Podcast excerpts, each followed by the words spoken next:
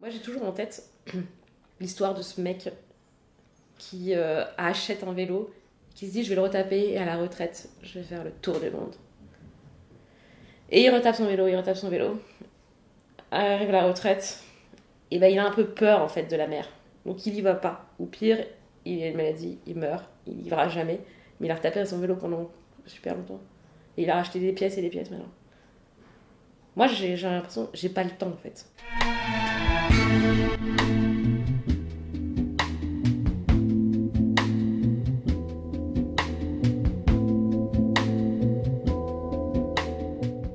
Salut Ici Harald pour le site ultracyclisme.fr. Pour ce cinquième épisode de notre podcast, je te propose aujourd'hui un échange avec Caroline Prigent, une cycliste et triathlète récemment revenue de la Race Across Rwanda et qui s'élancera cet été au départ de la TCR en Belgique.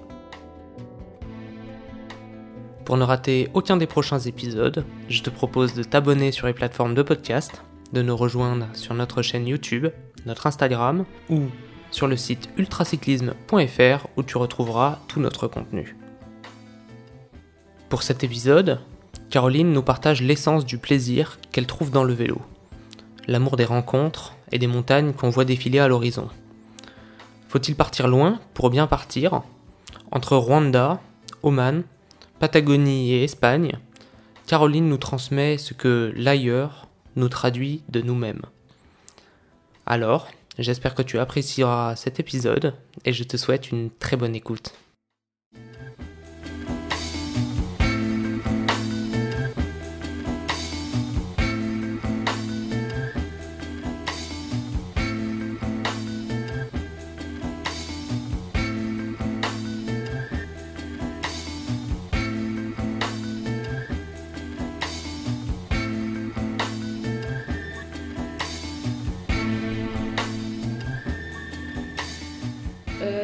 M'appelle Caroline. Euh, je fais du, triathlon et du vélo. Euh, enfin, ces derniers temps, surtout beaucoup de, beaucoup de vélo, beaucoup de longues distances. Euh, j'ai commencé, j'ai commencé le, le, sport très tard parce que j'ai grandi à Paris. Donc j'ai plus fait du théâtre que du sport. mais j'ai fait beaucoup de rando avec mes parents. Et je pense que ça, ça m'a vachement euh, orientée euh, dans, dans, vers l'ultracyclisme euh, et vers, avec une expérience de, du dehors, de l'extérieur. et en école de commerce, j'ai fait du rugby. C'est là que j'ai compris que j'avais beaucoup d'énergie à dépenser. mais j'ai arrêté parce que j'étais hyper stressée par le fait de devoir gagner ou perdre, du coup. Euh, et, avec le triathlon, j'ai découvert euh, l'idée de en fait juste faire de ton mieux euh, quand tu quand tu sur la ligne de départ, sans idée de perdre ou de gagner. Et ça m'a vachement rassurée. Et en fait, ça a été hyper naturel parce que du coup, j'ai marché au plaisir. donc, plus je me suis vachement orientée. Enfin, dans toutes mes courses, je l'ai fait en me disant Oh, vas-y, je peux le faire. Donc, je le fais. Et au fur et à mesure, c'était ah bah vas-y, euh, je m'inscris à ça, je m'inscris ça. Sans me poser la question de. de ouais, sans me mettre la pression en fait de dire euh, est-ce que. Enfin, d'avoir en tête euh, un succès ou un échec. C'est plus un copain qui te dit ah, t'es chaud Ouais, ok. Et et t'y vas et tu vois, et ça m'a amené rapidement à faire le, mon premier Ironman qui était en fait pareil, je me suis pas mis la pression, c'était parce que c'était pas un objectif de vie. Donc euh, ça, ça, ça j'ai envie de me l'appliquer tu vois, dans la vie euh, pro. Euh, et, et, après le premier Ironman, je me suis dit, ah bah en fait, j'aime bien la gestion d'efforts longs. Donc j'ai fait un trail de 72 km, c'était à Saint-Élion. J'ai réalisé qu'en fait, courir, pédaler, enfin, ce que tu apprends, c'est la gestion du, du long et de l'aléa sur le long. Et après, euh, il y a un copain qui m'a dit Ah, en fait, euh, il y, a, un mec qui a lancé un truc, euh, ça s'appelle Chilcoot. Donc, ça te permet de faire des, des week-ends de vélo longue distance. Ça, c'était assez longtemps, enfin, c'était en 2017, je crois. Et en fait, c'est Luc Royer qui, a, qui, avait lancé Chilcoot, donc celui qui fait la Born to Ride. Et là, on est arrivé, premier week-end, trop bien, trop bonne ambiance. c'est dans le sud, les parcours sont trop beaux, tu fais de la longue distance. Enfin, expérience géniale où on se retrouve hyper c'était ouais enfin tu, tu, tu, comprends un peu le, le délire et c'était c'était vraiment une super expérience et là c'était un peu la, machine était lancée quoi. Euh, en parallèle euh, quelqu'un me dit ah tu veux pas refaire un Ironman je fais ok bon mais euh, bref mais, d'Ironman en Ironman j'ai quand même réalisé que ça m'intéressait beaucoup moins le côté aseptisé de l'Ironman où tu es sur un parcours défini c'est fermé les gens sont propres ils ont des beaux vélos euh, moi, ce que j'aime, c'est être en champ, libre. partir de chez toi, ça c'est l'idéal. Et de rouler, rouler, rouler. La gestion du réel. Euh, la météo, la faim, la soif, euh, le corps, la saleté, dormir dehors. Enfin, c'est que des trucs. en fait, c'est ça qui me plaît plus que, que l'effort. Et je pense que je pourrais le trouver aussi dans le trail. J'adore euh, cette. Euh, c'est toujours cette, enfin, je sais pas, cette idée de pouvoir partir chez toi. Tu, tu, à la rigueur, tu cours, tu nages, tu cours, tu nages. Là, en l'occurrence, euh, tu sors de chez toi, tu pédales. Mais en fait, de se dire que le, le territoire est, est à découvrir et tu le découvres par, je sais pas, physiquement, quoi, par ton contact avec la terre. Moi j'ai vachement cette idée de frontière, genre euh, que tu dépasses, que tu repousses. je le ressens cette idée de, découvrir le monde, pousser la frontière. Moi je considère que je n'ai aucun esprit de compétition. Genre vraiment, et justement je pense que c'est pour ça que je suis passée du, euh, tu vois, du rugby à un sport individuel. C'est que si on me dit il est devant, euh, faut le défoncer. Mais je n'ai aucun esprit de compétition. Et surtout dans le long, je pense que ma force, enfin, je pense que c'est aussi pour ça que je m'épanouis dans ce sport, c'est parce que j'ai, enfin, mes, comment dire, mes euh, caractéristiques personnelles sont d'être une bête de somme, c'est-à-dire que je suis capable d'encaisser, je sais, genre, euh, enfin, en gros, je suis en mode, je peux me mettre en mode tunnel euh, ou méditatif, ou ou juste je peux porter beaucoup sur. Euh, sais pas, à chaque fois j'ai cette image de porter beaucoup sur mon dos. Et le côté, pas, pas l'esprit de compétition, parce qu'en fait ça me permet de revenir toujours à moi, à mon corps. En fait, c'est est-ce que tu vas bien? Oui. Euh, est-ce que. Enfin, c'est toujours la même chose. Est-ce que tu as soif Est-ce que tu as faim Toujours revenir à soi. Là où si j'étais en esprit de compétition, ça me sortirait de ma zone de confort. Et, euh, et ça me mettrait en danger parce que quand je sors de ma zone de confort, j'ai peur de l'épuisement, euh, l'hypoglycémie, euh, même, ouais, tu t'oublies parce que ton objectif, c'est plus d'être à l'écoute de toi, c'est de défoncer l'autre, ce qui est pas très productif. J'ai jamais fait de sport de compétition. J'ai fait de la gymnastique. Et genre, de, ouais, du ruban, des barres parallèles, des barres asymétriques, enfin, plus la gym, quoi.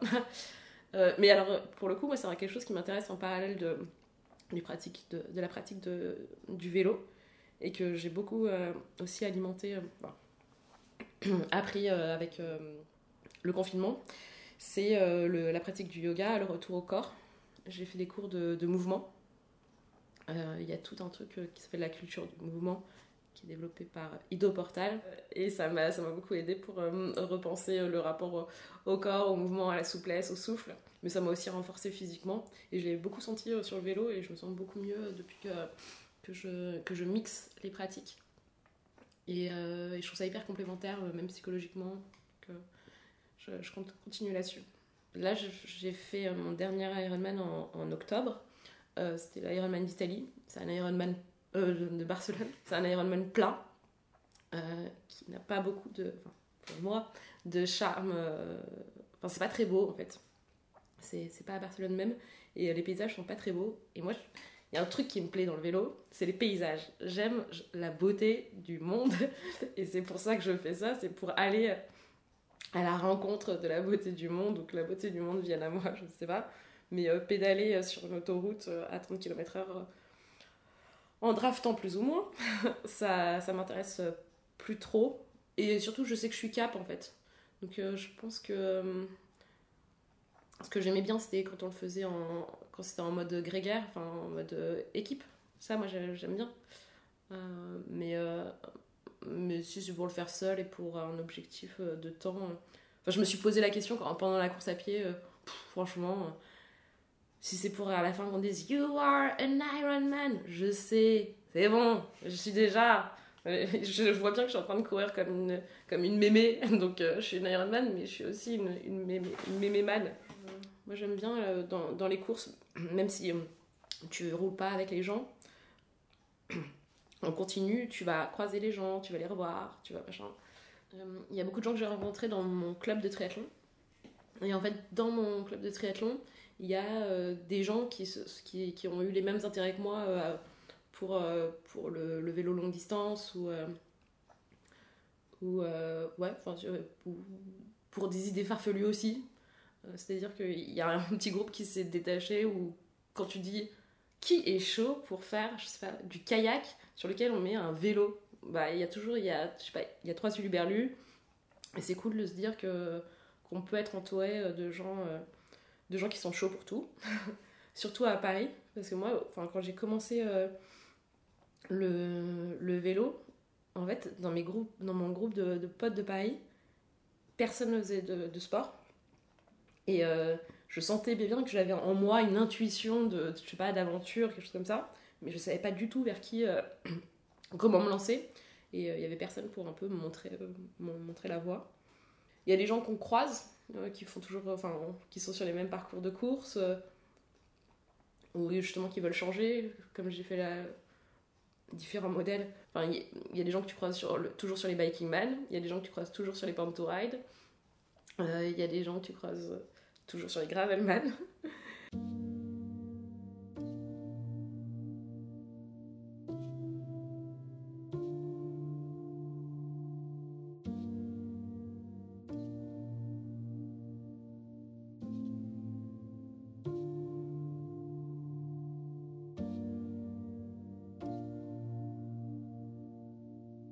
j'ai beaucoup voyagé avec mes parents quand j'étais petite. Je pense que. Et après, très rapidement, enfin à 18 ans, je suis partie, euh, j'ai voyagé en, en, Inde toute seule, mais dans un sac à dos. Après, j'ai fait euh, des échanges en Nouvelle-Zélande, en Colombie, j'ai habité à Montréal. Donc, enfin, j'avais cette envie d'ailleurs, en tout cas euh, jeune. et, et je l'ai un peu mis de côté parce que justement, moi je, je suis convaincue de, de l'importance de la micro-aventure. De faire de, de, ces deux jours euh, de la semaine euh, quelque chose, de vivre en fait, ces deux jours de la semaine. L'avantage de Paris, c'est que tu peux prendre le, TGV et, que les portes s'ouvrent, enfin, tu, peux aller partout. On peut faire de grandes aventures pas loin de chez soi. Euh, Cependant, avec la de Rwanda, ça faisait longtemps que je n'étais pas partie à l'étranger, enfin deux ans. Et quand je suis arrivée au Rwanda, euh, il y, avait cette, euh, sais pas, cet air ambiant. Tout de suite, il y a eu les gens que j'ai rencontrés, donc euh, de la course, mais aussi les locaux. Enfin, j'ai retrouvé en fait le plaisir du voyage que j'avais oublié et je me suis dit, ah, mais c'est pour ça en fait qu'on part à l'étranger et que. Euh, même si je dois concilier euh, euh, mes, mes, volontés écologiques avec mes, mes, volontés de voyage, c'est ce qui, est, ce qui devient de plus en plus dur. bah, je pense que c'est quelque chose qu'il ne faut pas oublier en fait, le voyage, parce que ça permet de ne pas oublier qu'on est. Enfin, de pas se renfermer juste sur, sur nous, notre, notre culture, et quand je dis notre culture, c'est culture française, mais aussi culture européenne. Donc euh, là, j'ai plus tendance à voyager. Euh, ce que j'ai fait ces dernières années, c'était plus l'Espagne ou je sais pas, l'Italie. mais aller au Rwanda, bah en fait, ouais, ça, m'a ravivé la, la, flamme et l'importance du, voyage, quoi, de, voir d'autres gens. et là, c'est, c'est radical en plus, la façon de, vivre euh, là-bas, ce que tu vois aussi à travers le vélo. Et pour moi, le vélo, c'est aussi le meilleur moyen de voyager. Euh, j'avais fait, pas en course, mais j'ai fait la carretera australe euh, euh, en vélo, toute seule. C'est la Patagonie en fait. Donc tu descends le Chili et, l'Argentine. C'était mon premier voyage en vélo seul. Peut-être que j'aurais pu découvrir les mêmes sensations dans la Creuse, mais là, enfin, je ne vais même pas essayer de faire des parallèles. Enfin, c'est, ça, ça t'embarque quand même ailleurs je pense que c'est complémentaire en fait, voyager loin et voyager euh, chez soi. L'important c'est de. Enfin, ça te permet de, découvrir le monde et les gens et pas et de kiffer. Moi je pense que le, la pratique de la longue distance m'a beaucoup aidé. Euh, quand j'ai commencé, je pense que j'avais plein d'idées parasites tout le temps, etc. Et euh, dans la longue distance, enfin c'est pas secret, mais on rentre dans un état méditatif euh, très agréable qui m'a permis de beaucoup euh, me calmer, enfin calmer mes pensées, mais aussi dépenser cette énergie que je, que je, je, savais pas que je débordais autant d'énergie et que j'avais besoin d'un, catalyseur qui dure 12 heures. mais bon, ça m'a, ouais, pour moi le vélo est un Enfin, la pratique du long est un outil thérapeutique, mais pour plusieurs raisons. Pour cet aspect méditatif, mais aussi pour. Euh, moi, j'ai cette reconnexion à, la, enfin, à la nature par, euh, la, par le vélo, si t'es plus en. justement en forêt ou, euh, en gravel. Reconnexion aussi au basique. ce que j'adore et ce qui est hyper envoûtant dans la course est très dur à oublier quand tu reviens à la vie réelle, c'est que euh, tu es sur, es sur euh, des basiques pendant 3 jours, 4 jours. Tu penses qu'il y a trois trucs, quoi, genre euh, manger, boire, est-ce que j'ai mal au cul? Ce qui est assez limité comme pensée, mais ce qui permet de, bah, de penser ouais, aux essentiels, quoi. Ouais, du coup, de, de, de, remettre au centre ce qui est important, quoi.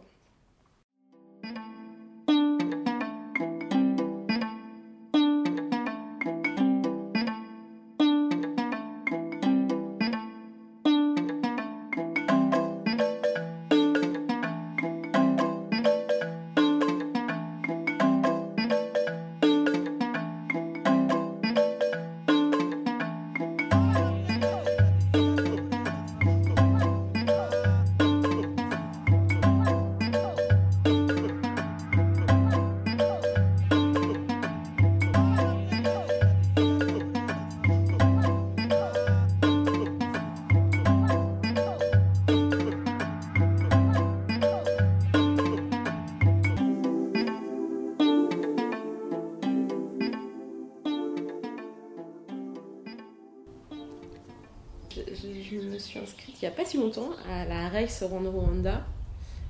Et, euh, donc, pour des contraintes euh, sanitaires, euh, le format de course n'a pas pu avoir lieu.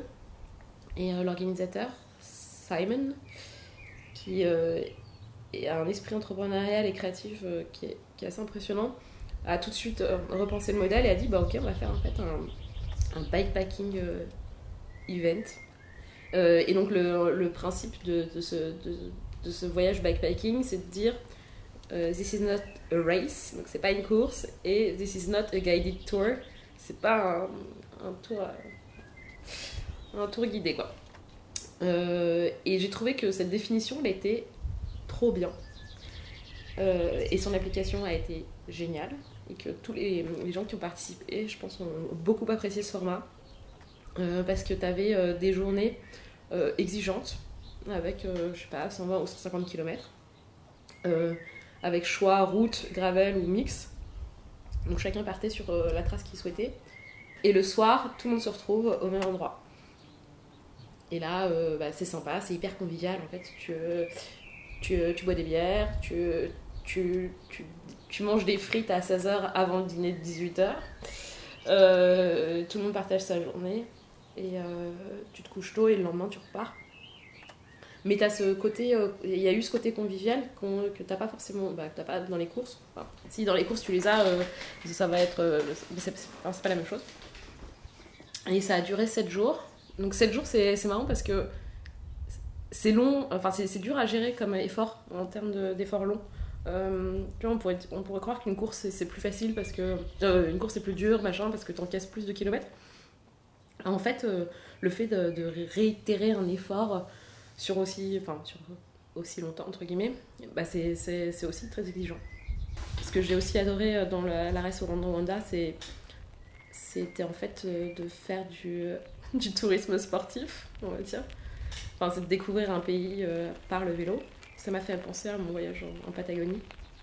Le, le vélo, c'est le moyen parfait de, découvrir le Rwanda, parce que c'est un pays où en fait euh, euh, les gens se déplacent à vélo et à pied.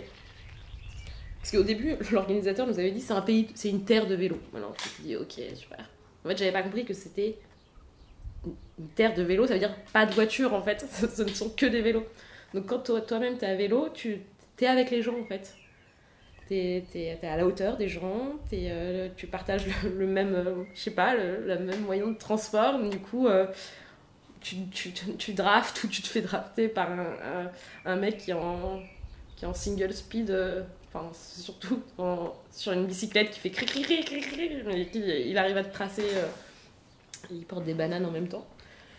Donc euh, c'est, enfin t'es, ouais, avec les gens et puis euh, moi a tous les avantages du vélo, c'est que tu sens tout quoi, tu sens l'air, tu sens la pluie. Je, je me suis plus dit c'est un superbe voyage qu'une superbe course.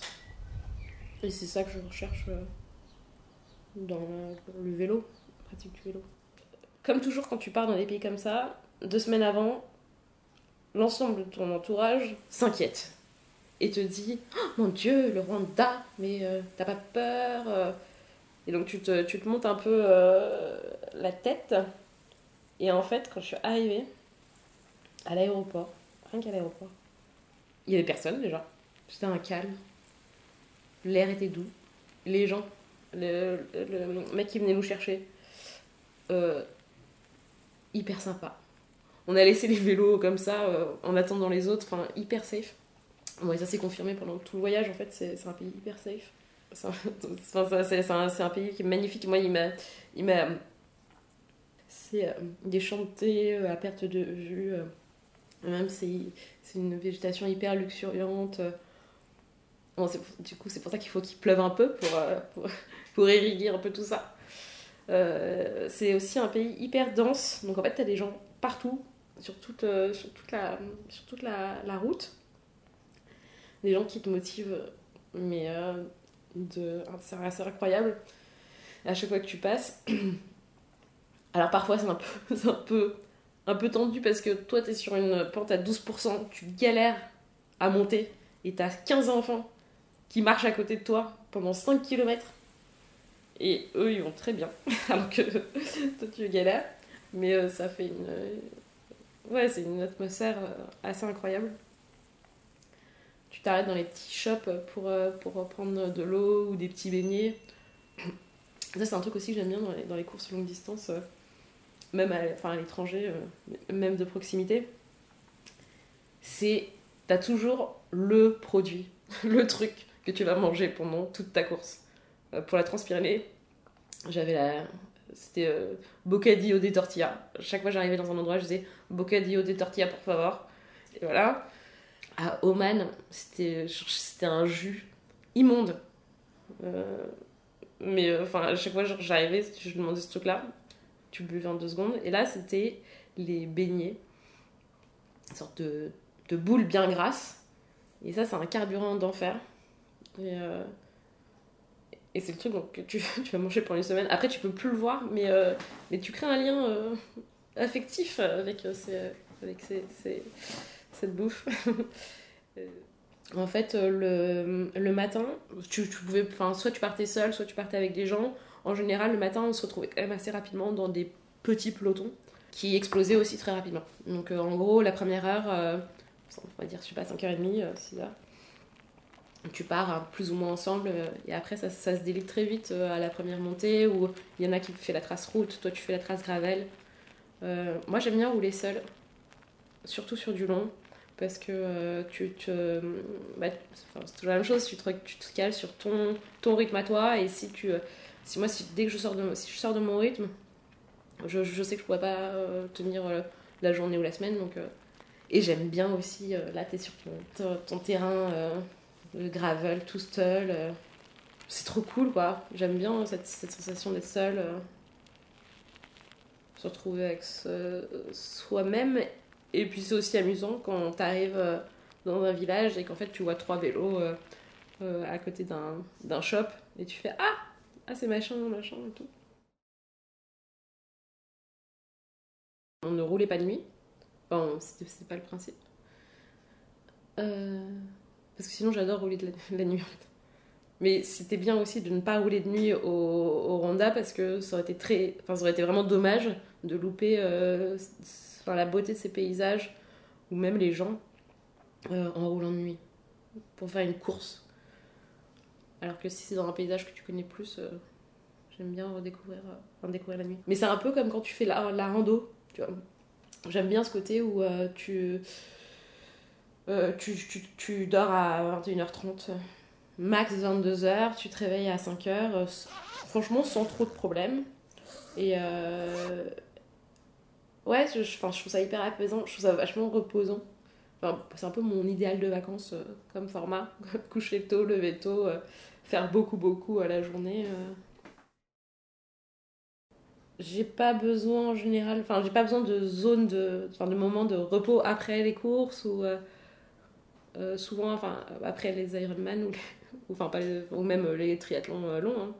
Euh, bah, t'es au bureau le lundi. C'est assez amusant parce que t'as as le corps fatigué, euh, t'as l'impression d'être un peu extérieur à l'agitation du monde. T'as l'impression d'avoir touché le réel, quoi. Enfin, le vrai, la vraie vie. Euh, Enfin, je reviens toujours sur mon triptyque, là, manger, boire. Non, mais euh, tu, tu, tu as vécu le vrai, t'as senti les éléments, euh, t'as senti ton corps, t'as senti tes émotions. Et là, tu reviens. Je, mime l'ordinateur. Euh, euh, oui, enfin, tu trouves que c'est un peu. bah, que c'est une grande mascarade et que la, vraie vie est ailleurs. Donc, oui, évidemment, ça te, ça te fout un coup. Euh, on se réhabitue vite euh, à rentrer dans le monde de, de l'entreprise. Mais euh, c'est aussi addictif pour ça. Enfin, je reviens, la première chose à laquelle je pense, c'est au, au prochain voyage, enfin un voyage entre guillemets, même à la pro- prochaine échappée, à la prochaine micro-aventure. Donc soit t'aimes bien les grosses soirées, soit tu fais des, des ultras, parce que t'as besoin de sensations fortes, de sentir, sentir vivant. Alors moi ce qui me marque souvent, enfin les, les gens associent ce que- ce qu'on fait, ce que, je, enfin, ce que je fais, à la souffrance. Et alors moi c'est marrant parce que je considère que j'ai aucun je, je supporte pas la souffrance. Genre, enfin, je, je sais pas, par exemple, le home trainer, c'est un très bon exemple. Le home trainer, pour moi, c'est la souffrance. Parce que ça me pousse dans des retranchements, je sais pas, cardio, je sais pas quoi, atroces. Je souffre, je, je supporte pas ça. Je suis très mauvaise en fractionné parce que, justement, j'aime pas me mettre dans le mal. Euh, donc, euh, donc ça, c'est assez dur à expliquer aux gens que c'est pas de la souffrance, mais, euh, mais c'est même pas du dépassement de soi, c'est vraiment juste, je sais pas, de l'accomplissement, du kiff, quoi, du plaisir. Ça, c'est assez dur à, à partager.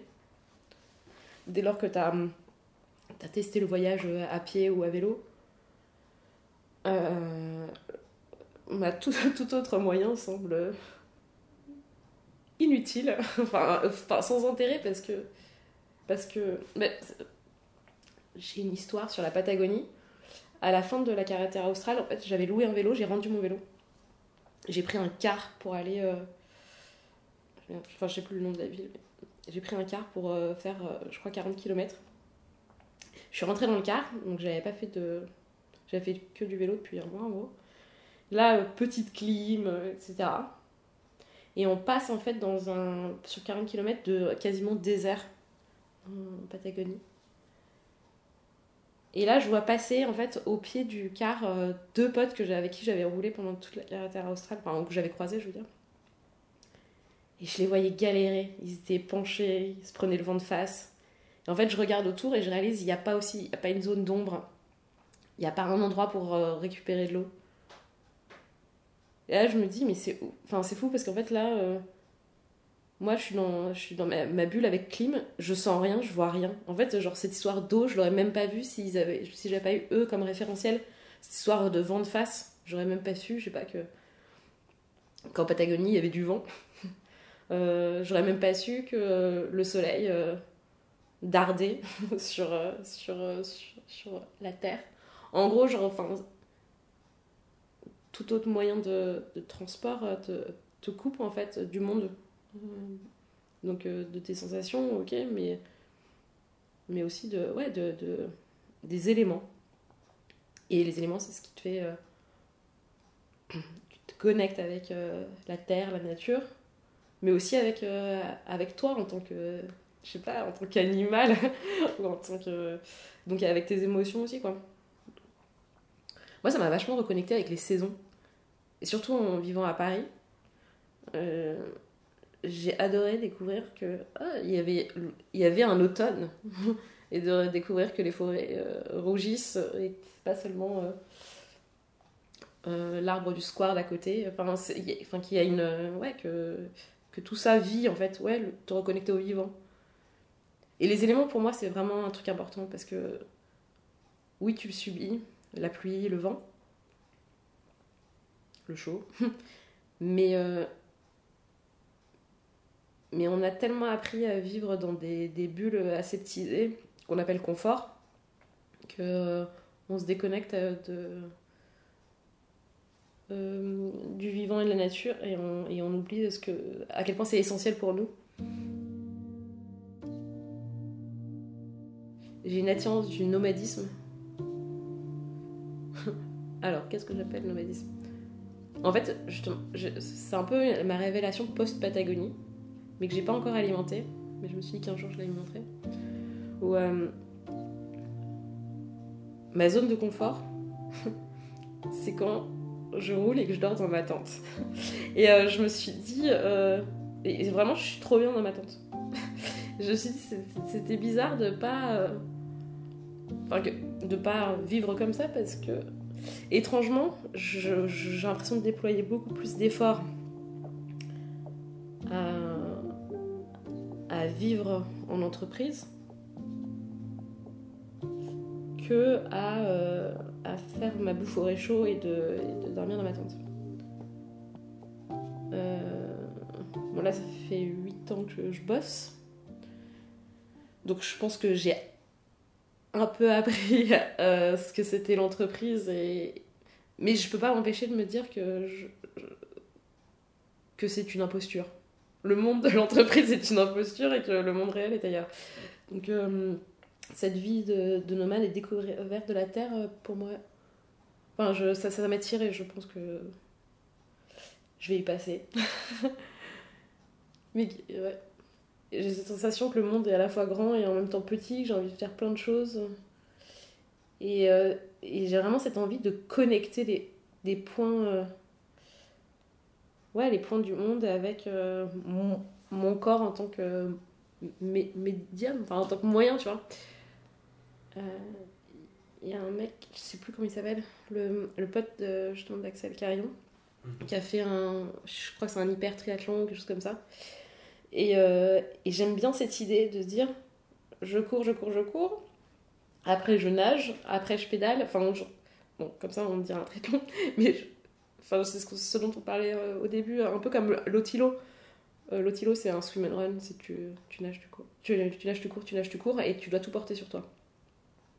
Cette idée de se dire que, en fait, je pars de chez moi, je peux connecter tout le monde terrestre, même maritime, euh, juste par euh, mes propres moyens physiques. Alors moi, j'ai plein d'envies. Euh, à l'origine, j'étais inscrite à la Transcontinental Race il y a deux ans. C'est toujours un peu particulier, je trouve, une course qui se décale parce qu'en général, quand tu t'inscris, c'est que ça tombe au bon moment avec ton, je sais ton, tes attentes de vie de ce moment-là. je m'étais dit, après euh, la TCR, je fais euh, de l'escalade et du yoga à fond. Oui, j'ai un petit côté où j'aime bien, tu vois, genre faire des trucs à fond. Mais pareil pour euh, cette idée de découvrir le corps, mais aussi découvrir le, le monde dans sa verticalité plutôt que dans son horizontalité. Je trouve ça, ça, ça, enfin, ça m'attire. Et là, chemin faisant, donc il y a la TCR cette année, je me dis, il y a un autre, il y a un truc qui m'attire depuis hyper longtemps, c'est euh, la Great Divide. Donc c'est un, une route mythique qui va de l'Alaska jusqu'au Mexique en gros. Et il y a une course euh, qui, s'appelle la Tour Divide et qui reprend cette trace. Ça, ça m'attire beaucoup. Je sais pas si je la ferai en course ou en, en bikepacking. Il y a un côté grands espaces, euh, je sais pas, western, américain, je sais pas, enfin qui me qui berce un qui berce mon imaginaire euh, depuis longtemps. Surtout que je trouve que, enfin moi je vois toujours des liens entre le côté cow-boy et le côté vélo, tu sais, quand t'arrives dans un bar avec tes, tes cales qui claquent. Euh, et, euh, et puis oui, évidemment, euh, grands espaces, t'es sur ton cheval, donc ça, ça, ça, il y a vraiment, je trouve, des similitudes euh, de l'imaginaire, et ça, ça m'attire beaucoup. Euh, et là, évidemment, il y a la Silk Road Race aussi. J'ai déjà été au Kyrgyzstan en voyage euh, en bikepacking. Enfin, en, non, en sac à dos, quoi. C'est un pays qui est trop bien. Et euh, pouvoir faire ça en, vélo, ça pourrait être rigolo aussi. Puis c'est extrême, c'est marrant. Et puis c'est des, terrains nus, quoi. Ça, c'est pour ça aussi que j'ai une attirance pour le. Donc, la race au Rwanda, j'étais en gravel. C'est trop bien. C'est trop bien le gravel. Euh, tu, peux aller partout. Et, euh, aussi bien que j'ai une passion pour le sujet de la frontière, j'ai euh, aussi une passion pour le sujet aller sur des endroits où il n'y a pas de route. Parce que là, on est dans un monde où il y a du monde partout. On est dans un monde où il y a des routes partout. Et ben j'aimerais bien en fait aller dans les trous, là où il n'y a personne et là où il n'y a pas de route. Est-ce que ça existe encore? Bah je sais pas. Bah, j'ai envie de voir. Et ça, euh, peut-être que ça voudrait dire aussi faire un projet, tu vois, genre, enfin, que moi je, me- je mets sur, enfin, que je me crée.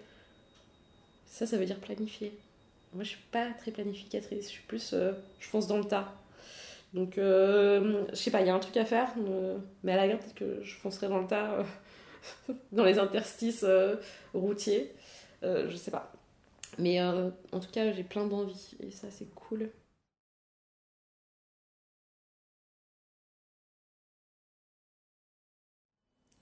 Pour l'instant, les têtes de course, je les trouve hyper classe. Enfin, c'est. Alors, j'allais dire, c'est des mecs, mais c'est vrai que. Mais. Heureusement, il y a Fiona. J'aime bien l'idée que le sport que je pratique euh, soit, soit porté par des, des gens comme ça. Euh, donc, ça, c'est une chose. Après, euh, je- pense que la seule chose qui m'inquiète pour l'instant, si ça devient un gros marché, c'est que, euh, c'est que les courses soient, soient complètes, complètes en un jour. euh, un peu comme ce qui se passait pour le trail, ou que les événements grossissent et que tu, tu partes, je sais pas, à 2000 euh, d'une euh, ligne de départ, bah, tu, pars, tu perds le principe de, l'ultra, ou encore pire en gravel, tout le monde passe sur un même chemin, ce serait un peu, un peu dommage. Je, je suis pas trop dans l'appréhension. Enfin, moi, je sais que, d'un point de vue purement euh, égocentrique, je me dis que peut-être que moi, quand j'aurai fait le tour de, de, de- des courses, eh ben, je, enfin, je passerai à autre chose et peut-être que. Je, non, mais c'est pas un sujet qui me. La belle histoire, pour moi, elle, elle doit, il doit y avoir des gens. Et dans toutes mes courses, il y a eu beaucoup de, de rencontres et de gens qui ont été déterminants dans, dans le plaisir que j'ai eu à faire mes courses, qui m'ont sauvé la mise. Euh, doit avoir des paysages dans une belle histoire. Ça, en général, il y en a. Dans tout ce que, ce que j'ai fait. Euh, doit avoir des émotions. non, mais en fait, c'est marrant parce que j'ai comme un énorme euh, gloubi-boulga de, mémoire euh, avec un S. Euh, ou de souvenirs. Moi, ce que, ce que j'aime beaucoup, mais c'est marrant parce que euh, les souvenirs sur lesquels j'ai le plus, euh, j'ai le plus en tête, c'est la Patagonie, alors que c'était il y a plus longtemps. Mais c'est ces moments où il t'arrive un problème mécanique qui est au milieu de nulle part.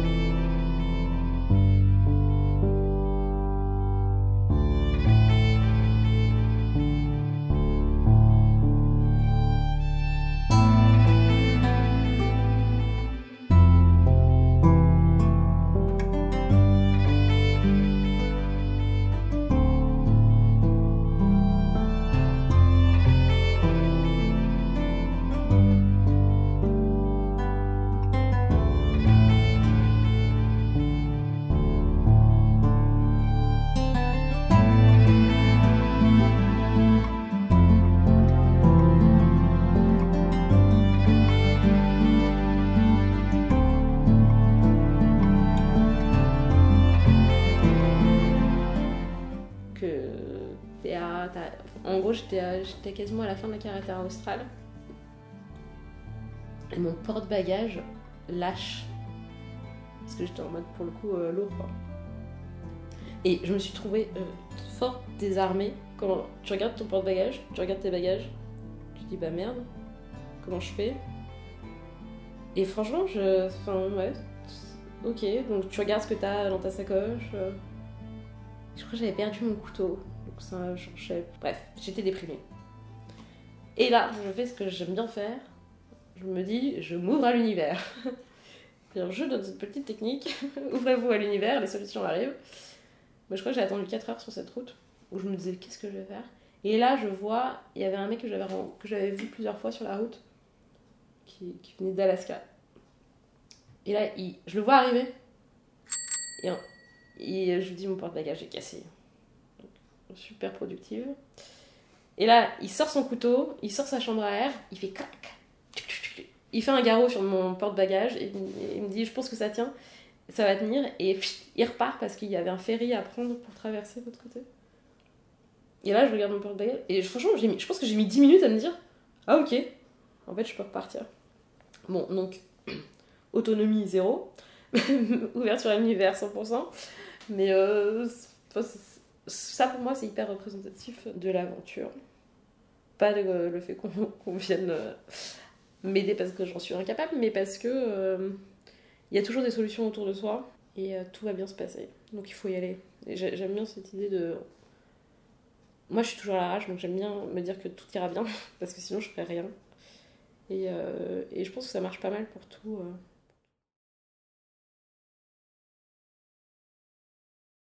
J'ai entendu euh, l'interview d'Adrienne qui disait euh, cette fameuse distinction entre scientifique et poète.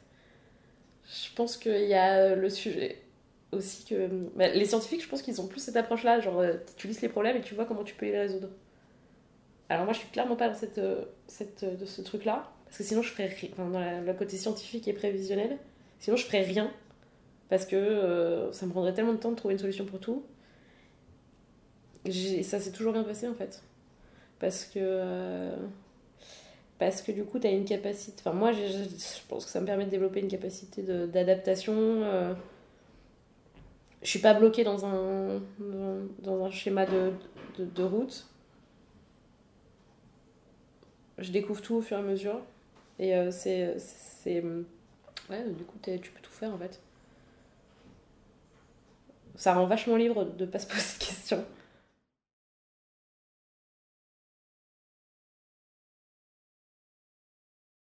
Moi, j'ai toujours en tête l'histoire de ce mec qui euh, achète un vélo, qui se dit je vais le retaper et à la retraite, je vais faire le tour du monde. Et il retape son vélo, il retape son vélo. Arrive à la retraite, et ben il a un peu peur en fait de la mer. Donc il y va pas. Ou pire, il a une maladie, il meurt, il y va jamais. Mais il a retapé son vélo pendant super longtemps. Et il a racheté des pièces et des pièces maintenant. Moi, j'ai l'impression, j'ai pas le temps en fait. Faut que je vive maintenant. donc, euh, Donc si mon bateau, il y a un trou, bah, c'est pas grave, je mettrai le doigt. mais euh, genre, euh, mais il faut mieux partir tu verras après. Tu verras après. Au pire, tu, pas, au pire, tu finis en pirogue. À la nage. mais enfin, toutes les expériences, enfin, ce qui, ce qui t'arrive font partie de. Justement, de l'expérience. Enfin, de. Pas de l'expérience au sens apprentissage, de la vie et euh, je pense qu'en fait, on fait ça pour, euh, bah ouais, pour être vivant. Quoi.